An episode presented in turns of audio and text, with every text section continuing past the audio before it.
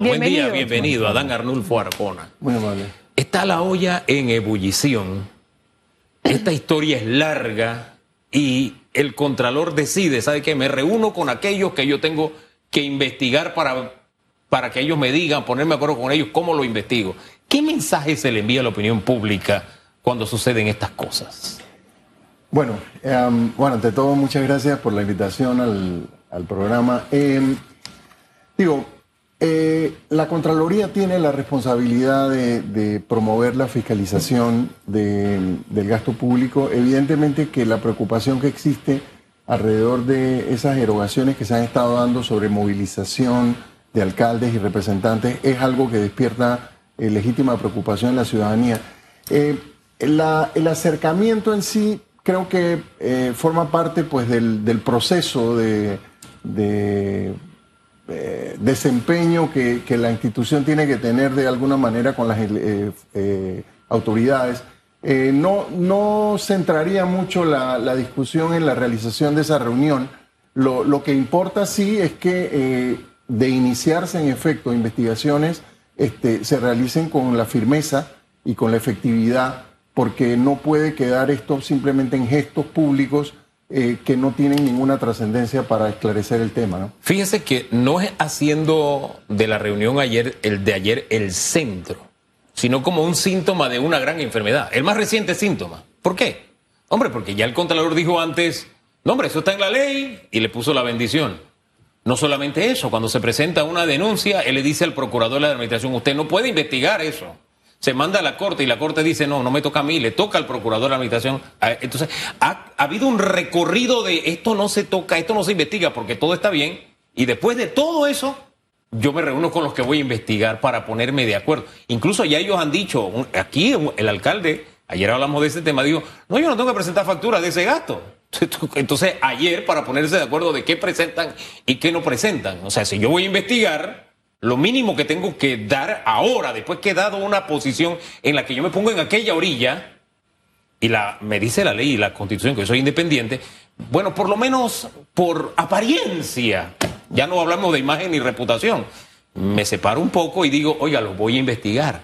Pero ¿cómo yo me reúno con aquellos que he defendido, que he dicho que lo hacen bien, me han pedido la opinión pública que lo investigue, estoy presionado por el procurador y entonces me reúno con ustedes para decirles voy a investigarlo. Ahí es donde está el detalle, porque no es un síntoma solo, es una larga cadena, nada más le he mencionado algunas. Bueno, indudablemente, este, las eh, actuaciones de las entidades de control tienen que ser muy cautelosas precisamente para no eh, generar este tipo de, suspicacia natural. Es decir, no, no, no podemos, este, la, entidad que tiene que desarrollar funciones de control no puede eh, plantear zigzagueos y por eso tiene que ser muy, muy responsable en, las manifestaciones que hace y en las relaciones con el resto de las autoridades de control. Ahora bien, yo, independientemente, como decimos, de, que si hubo reunión o no hubo reunión para anunciar la investigación o para decir qué necesita él para sustentar esa investigación, mi, mi inquietud va más allá acerca del momentum porque hacer todo este gran despliegue de medios, este despliegue de reunión, para una investigación cuando él refrenda. Eh, básicamente esa investigación debió haberse hecho cuando él le llegan para que, para que vea esto y, justamente eh, en ese momento él debe haber pedido una investigación, no después de toda la presión ciudadana. Él es la persona responsable de exigir esos gastos, esas facturas sin que haya una presión de la ciudadanía detrás y sin tener que hacer estas reuniones y este despliegue de medios de comunicación. Claro, definitivamente, y, por eso insistía en que lo más importante es que eh, el desempeño o las proyecciones públicas que hagan las entidades de control y los funcionarios a los que constitucionalmente les corresponde esa función, eh, tiene que ser muy clara, muy, muy transparente, a pesar de que la, la palabra este, está fatigándose de tanto reclamo, pero, pero eh, hay que evitar en lo absoluto, y en eso tiene que ser eh, la actuación muy sobria, muy firme y muy efectiva, porque al final este, no pueden quedar incoherencias, ¿no? como esas que señalas de que por un lado se puede aprobar a través del refrendo y posterior a eso entonces se plantea una posible este, cuestionamiento sobre, es un acto contrario pues a, actuaciones previas, ¿no? Usted ha visto una actuación sobria, para utilizar sus propias palabras, responsable de parte de Contraloría hasta ahora. Más allá de ser ex magistrado, ¿usted como ciudadano se siente satisfecho de cómo se está manejando este tema?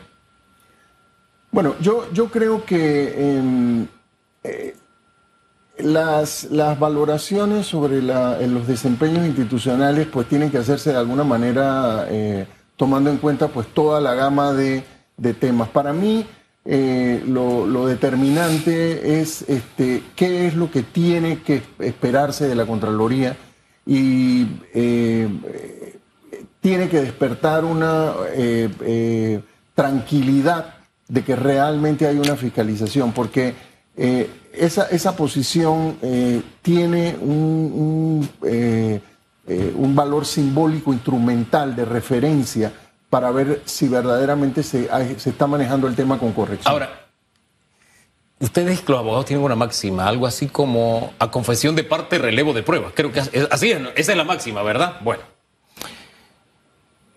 Uno de los actores de este drama dijo que, bueno, ellos, el que no recorre, no camina, no, hablando de los gastos de movilización, no es reelecto. Qué vergüenza. Como insinuándonos, oye, eso yo lo uso para mi reelección. para proselitismo, bueno, confesión de parte. Voy más allá, le voy a adelantar algo de lo que sale en debate abierto, que esto ya lo grabamos ayer. Ayer nos dijo el alcalde de Colón, creo que fue el mismo que dio esta declaración, dijo que no, él lo usa para pagarle la comida a la gente que lo acompaña a sus giras y que a veces se encuentra con problemas y para evitar la burocracia él compra directamente las cosas. O sea, gastos de movilización en esas tres cositas que le acabo de decir. ¿Aquí podemos utilizar ese principio de confesión de parte o todavía seguimos reuniéndonos con quien voy a investigar o, a quien primero bendije? ¿Qué sé, ¿Toda esta larga historia? Sí, indudablemente que, esa manifestación es un poquito este, apartada quizás de la función esencial de las autoridades. Es decir, los, gastos, los gastos públicos y la administración de los fondos públicos tiene que tener como norte la satisfacción de necesidades públicas. Eh, eh, esas manifestaciones las puedo comprender perfectamente desde una perspectiva completamente electoralista, pero eh, en función de gobierno, es decir, en función de la responsabilidad de las autoridades, los gastos públicos tienen que atender el criterio de satisfacer las necesidades de los ciudadanos, o sea, no, no, no situaciones muy particulares desde el punto de vista electoral. A mí me queda definitivamente con, con, esta situación de los alcaldes, de, los, de las dietas, por ir un consejo, que es parte de tu trabajo, que la fiscalización de los medios de comunicación y de la ciudadanía y la sociedad civil es lo que tiene que primar. Porque si las autoridades competentes que están justamente para fiscalizar nuestros gastos no lo están haciendo, pues gracias a las banderas que se sacan por otro lado es que este tipo de cosas van a avanzar si es que avanzan. Y a Hugo, que le encanta la historia, yo diría, Dios mío, ¿qué pensaría don Chinchorro Carles cuando si estuviera con nosotros y viera lo que está pasando? ¿Qué opina usted de ese discurso que dio el Contralor en la Asamblea? Porque yo más que una rendición de cuentas, yo creo que fue un discurso de justificación. Sí, eh, eh, el, problema es un poquito la realidad. Es decir, es un funcionario que es designado por eh, la Asamblea. Y entonces, desafortunadamente, se interpreta que los acreedores de esa gestión son los diputados. Y, hay que evitar hasta donde sea posible este, precisamente que el desempeño de, una de, de la Contraloría quede únicamente en satisfacción de las eh, exigencias o, reclamos que tenga la Asamblea. Yo creo que eh, la Contraloría, eh, ante todo, una vez es designado el, respectivo servidor público, tiene que tener un sentido de rendición de cuentas ante el país y ante la ciudadanía. Y por eso cada manifestación que haga tiene que tener claridad y fundamento y, no propiciar estas interpretaciones o estas lecturas que el país se forma acerca de eh, los mensajes que se dan desde una posición tan importante como es la Contraloría General de la República. ¿Cómo podemos salir, disculpe, cómo podemos salir? Estamos en, eh, la Asamblea no puede, eh, no podemos, perdón, investigar a la Asamblea, el Contralor lo pone en la Asamblea, estamos como este círculo donde difícilmente podemos tener una oferta electoral o unos nombramientos independientes. Eh, hemos visto también cómo el tema de la constitución se ha quedado parado, las firmas no se consiguieron, este gobierno. ¿Cómo podemos salir a nivel legal de, una elección de cargos, de una investigación, una transparencia eh, a futuro? O sea, estamos como atados de manos. Bueno, indudablemente, eh, tenemos que manejarnos dentro del tinglado normativo, constitucional y legal, eh, pero pienso que esto plantea un, desafío realmente para la eh, ciudadanía organizada. Es decir, creo que el, reclamo constante, efectivo, de parte de los grupos de, la sociedad puede marcar pues una, una tónica para que hasta que no haya un cambio, de esa realidad que, tenemos que manejarnos con, la realidad normativa como está. Eh, dependemos mucho del el sentido de responsabilidad y ante todo una noción que hay que enfatizar que es tan necesitada hoy en día. Las autoridades tienen que tener una alta, eh, un alto sentido de ejemplaridad pública. Es decir, la gente quiere que eh, las cosas funcionen mejor, Estamos viviendo una sociedad bastante conflictualizada, con mucha necesidad y, las autoridades tienen que estar eh, eh, con ese sentido especial de urgencia. Hay algunos pasos que ha dado ya la Corte Suprema de Justicia y quiero saber su punto de vista de hacia dónde apunta, alimentar nuestra esperanza de que haya algún nivel de corrección, si seguimos transitando por los mismos caminos oscuros de hace algunos años y, le, voy a le voy a mencionar dos. Se tomaron medidas respecto a la permanencia de los jueces. Se han declarado en vacancia, van a concurso y algunos otros funcionarios, ya van más de 400, ¿no?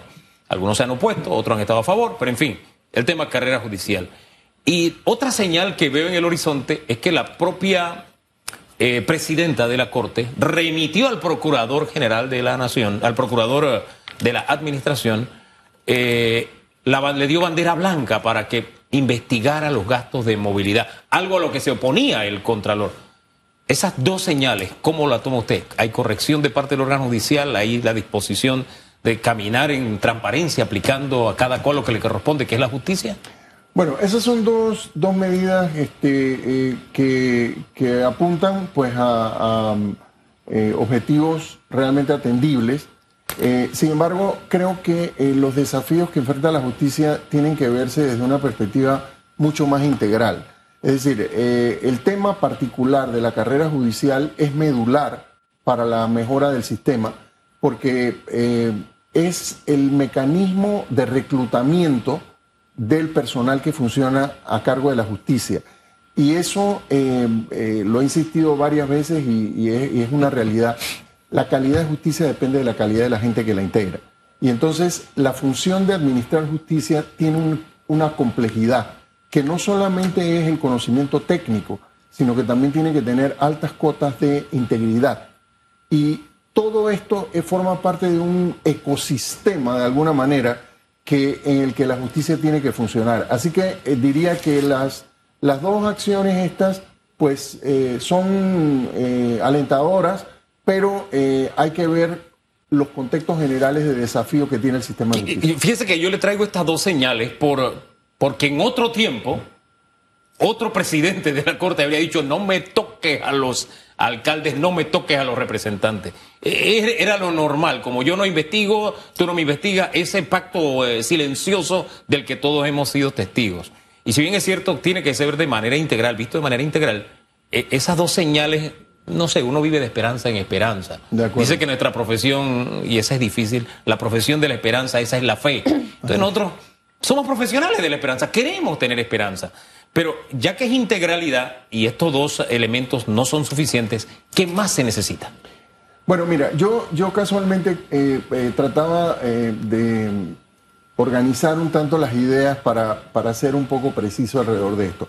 La primera idea que me parece que es importante es no perder el contexto, el contexto social en que nos encontramos. Es decir, y esto de alguna manera es eh, predicable para todo el resto de la región y voy a hacer referencia a un estudio reciente que realizó el Banco Interamericano de Desarrollo que es muy interesante sobre el tema de la confianza pública. Es decir, hay una necesidad y, los, los índices de, de confianza pública en las instituciones y en las relaciones interpersonales en América Latina es una cosa realmente inquietante. Eh, se dice que el 90% de los latinoamericanos no confían en el prójimo. Esos son los datos de ese ejercicio. ¿Y por qué traigo el tema de la confianza eh, a, cuenta de los temas de la justicia? Es que al final de cuentas eh, el sistema de justicia tiene una responsabilidad suprema respecto de mantener la confianza pública en las instituciones y en el respeto a la ley. Y por eso es necesario, a mi modo de ver, visualizar los desafíos del sistema de justicia teniendo como marco esa, esa realidad. Tenemos una sociedad con bajos índices de confianza y el sistema de justicia tiene que ajustar su desempeño a, ese, a, mejorar los niveles de confianza pública. Y en lo particular, ¿qué cosas me parece que son desafíos que hay que requieren una urgencia? Primero, tiene que haber una, una visual institucional de sensibilidad de las urgencias. Es decir, hay demasiado problema, hay que priorizar y los problemas esenciales del sistema de justicia son justamente, hay, tiene que haber una mejora radical y efectiva, tangible, en eh, enfrentar el tema del congestionamiento y el rezago judicial. La justicia tardía, ya estrellada la expresión, no es justicia. O sea, al, priorizar usted comenzaría por allí. Digo, es que hay, que hay que atenderlo porque es un problema real y que, y que desprestigia mucho el sistema.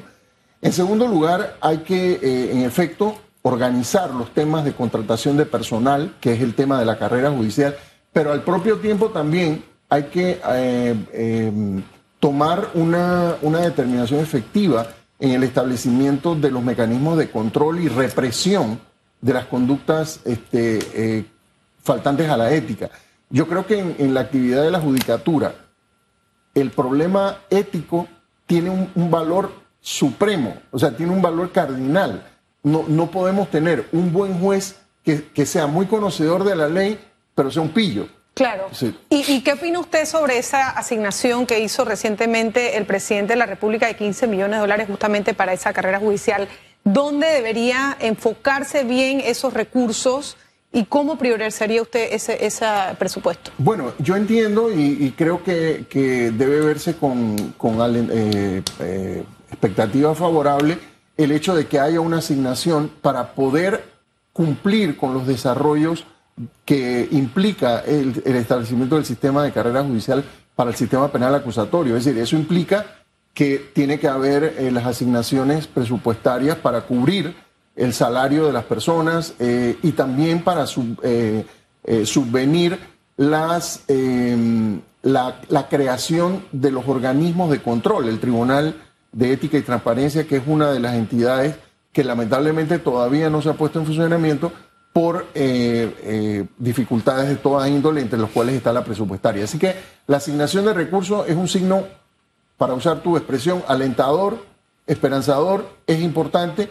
porque por mucha voluntad que se pueda tener, si no existe la, eh, el recurso económico, y sabemos que este es un momento difícil porque el país tiene una cantidad de urgencias, eh, de necesidades, principalmente la crisis sanitaria, eh, pero, pero es alentador pues que, que se hayan asignado los recursos. Ahora, lo importante es que haya un sentido de efectividad en el gasto de ese recurso.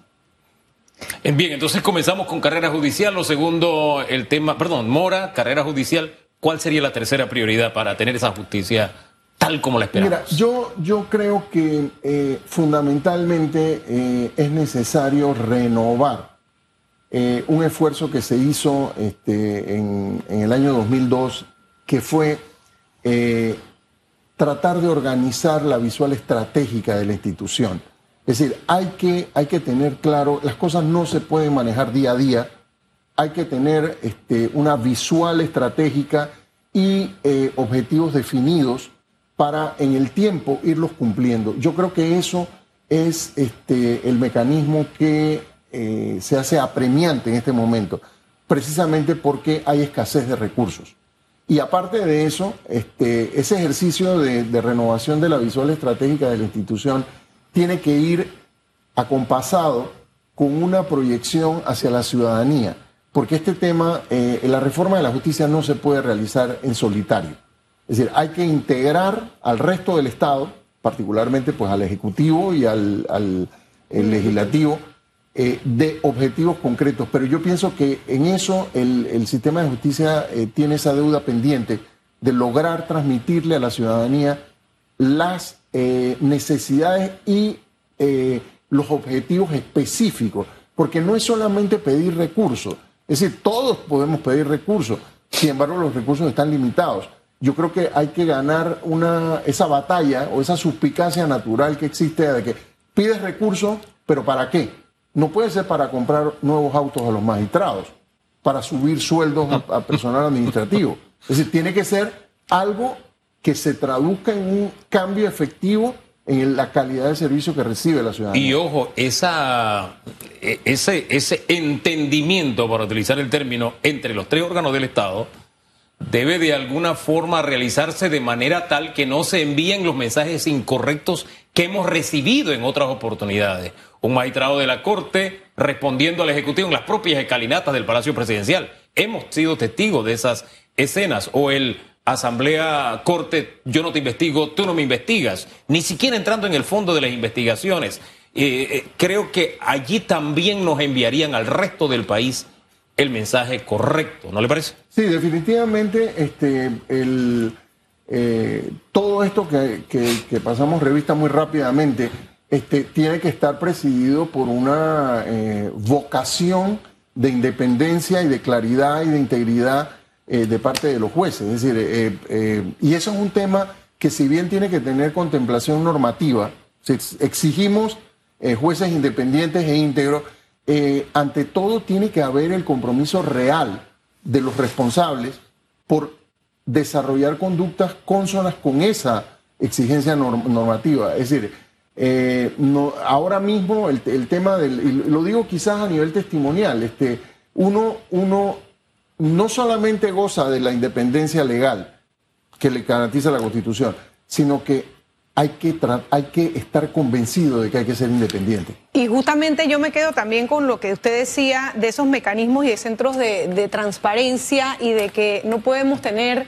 dentro del sistema judicial a los pillos, pero si no hay una certeza del castigo por parte de los que están alrededor cuando se comete alguna irregularidad, difícilmente vamos a lograr limpiar el órgano de justicia. Tiene que haber justicia dentro del órgano de justicia, número uno, y número dos, tiene que ver para mí lo más importante el ejemplo eh, de los que dirigen este, este órgano. Absolutamente. Hay que, hay que conservar ese sentido de ejemplaridad que, que es imperativo, es necesario, eh, tiene que estar en toda la actuación de los jueces y, como te digo, no, no podemos este, em, eh, abstraernos de esto. Es decir, el, el tema no son solamente recursos, nuevas instalaciones, herramientas eh, tecnológicas, que evidentemente no hemos, no hemos, no hemos hecho alusión de esto, pero, pero la justicia, cuando uno ve el desempeño a nivel universal, hay que hacer un salto tecnológico en el funcionamiento de la justicia, eso es imperativo hacerlo, pero eso no se puede hacer solamente teniendo de que vamos a colocar tantos dispositivos, tantos ordenadores, tantas... Es decir, tiene que ser todo un programa para que el cambio tecnológico impacte directamente sobre la calidad y la transparencia de la justicia. Hay que digitalizar a los propios operadores de justicia, no es entregarle herramientas.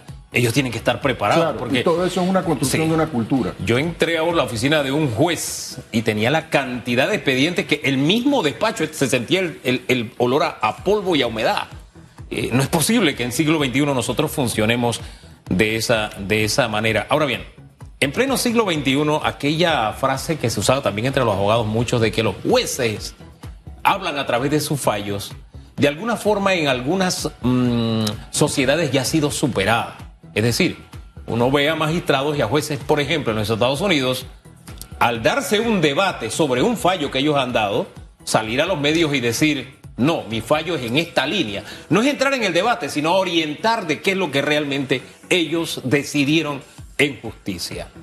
En, Panamá no necesariamente hay una... Te habló que debía darse un entendimiento, sí, entre, o comunicación de lo que se quería en justicia entre los tres órganos del Estado. Pero ¿qué de la opinión pública? ¿Qué de la sociedad civil organizada? ¿Qué de la gobernanza que tanto se espera también de la propia justicia? La, gobernanza. Ya nuestros jueces no es necesario que salgan y nos den un poco de paz y de, quietud, dar ese salto como ha sucedido en otras sociedades. Bueno, indudablemente que lo que señalas este, de, la, expresión de que los jueces se, se hacen, eh, se comunican a través de sus decisiones, creo que todavía conserva este, eh, su vigencia, pero estoy absolutamente de acuerdo contigo en que eh, es preciso que los operadores de la justicia tengan un sentido de consecuencia de sus actuaciones porque hay una ciudadanía que ya tiene otra actitud, otra, ya, no, ya no es un solo tema de que la justicia es solamente de los jueces, hay un componente importante de, atención y, la gente está pidiendo rendición de cuentas y yo creo que ese mensaje de la rendición de cuentas que rige para toda autoridad también impacta sobre el desempeño de los servidores judiciales y creo que todo el desempeño y la actuación y las proyecciones que se hagan tienen que tener en cuenta que ya estamos trabajando en otro contexto social. Y ese contexto social implica hablarle a la gente. Ahora, hay que tener cuidado cuando uno le habla a la opinión pública. Y le voy a citar una frase del Contralor. Los alcaldes y representantes tienen el derecho a ganar bien. Esa es la ley y hay que cumplirla. Ajo. ¡Wow! Esa es una cita citable. Pero Señor el presidente magistrado. decía que se, que se equipararan. Vamos ahora- a ver si le van a hacer caso al Bueno, presidente pues. de la República. Bueno, pues, gracias, Muchas gracias. señor magistrado. de verdad. Muchas, Muchas gracias por la haber estado invitación. acá. Seguro que sí. Entonces, después de haber dicho esto, yo te voy a investigar. De verdad. Pero en fin.